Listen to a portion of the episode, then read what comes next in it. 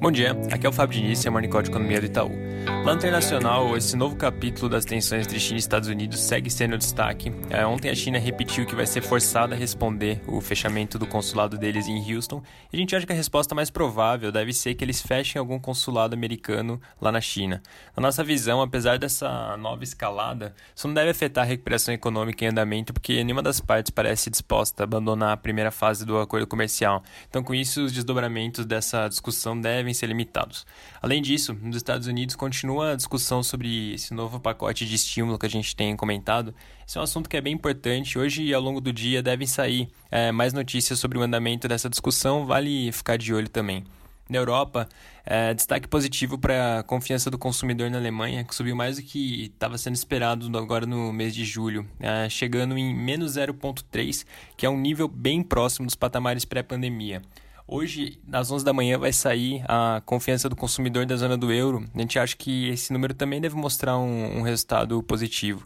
No Brasil, o destaque segue sendo a proposta de reforma tributária do governo, isso vem repercutindo bastante. Os jornais hoje tem uma série de notícias de que lideranças do setor de serviços estão bem satisfeitas com a proposta e estão ameaçando travar a discussão.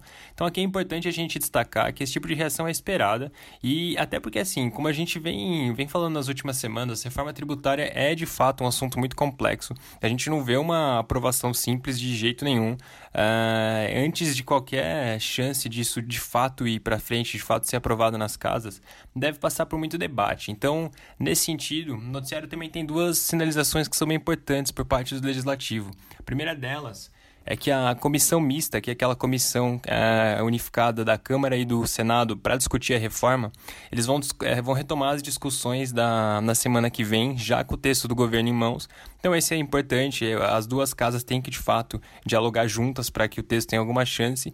E, além disso, um outro assunto importante que fazia algum tempo que a gente não via, o Rodrigo Maia falando que vai apoiar para ser o sucessor dele como presidente da, da Câmara, o deputado quer ajudar ele no processo de aprovação da reforma tributária. Então, essas duas sinalizações são bem importantes no sentido de mostrar como o Congresso, de fato, está disposto a avançar nesse debate. Então, muito importante a gente acompanhar como as discussões se desenrolam agora nas próximas semanas. É isso por hoje, um bom dia a todos.